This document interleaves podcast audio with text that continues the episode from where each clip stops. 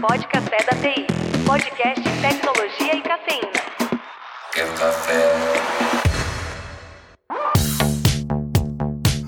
Pra quem tá chegando agora, cara, é, conta pra gente um pouco mais de quem é a GIA, Space Coding. Pra quem ainda não me conhece, eu sou desenvolvedora back-end e essa paixão eu transformei na criação de conteúdos para compartilhar mais sobre esse universo. E nos canais Space Coding eu mostro que tecnologia não é algo tão complicado, é uma possibilidade de carreira. Trago isso através de cápsulas de conteúdos diárias sobre tecnologia, com diversão e conteúdo técnico. A gente vê muita gente, ah, não, quero ir pra front, quero ir pra front, quero ir pra front. É back, às vezes a galera demora a se identificar e tá cheio de oportunidade aí no mercado, né, Gi?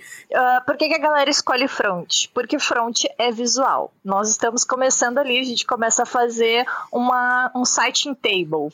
Aí tu olha, horroroso. Eu, uh, tá muito feio isso aqui. Aí tu vai ali, aprende um CSS. Hum, ficou bonito. Tô vendo a minha progressão. E aí tu vai se empolgando com aquilo, porque a tua progressão é muito clara. Tu tá vendo ali na hora os resultados, tu tá conseguindo acompanhar a tua evolução. Mas quando a gente olha para o back-end, a gente resolve um exercício, resolve um probleminha, tá, e aí? Como é que eu sei que eu tô melhor? Não tem uma métrica visual clara, então tu acaba tendo mais, mais afinidade com o front-end, se empolga mais com o teu avanço, com o teu progresso.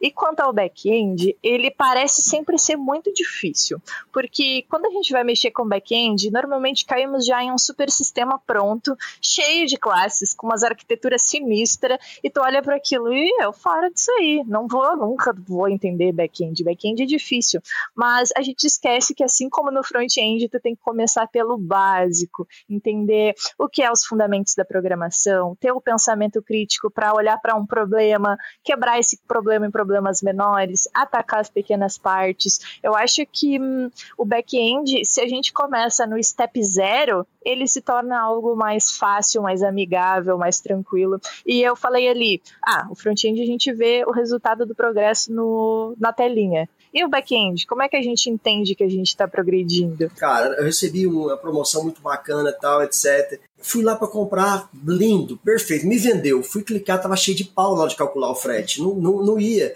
Cara, desisti da compra. A compra, sei lá, de mil e poucos reais, perderam a venda. Se eu quiser, eu vou na loja e compro.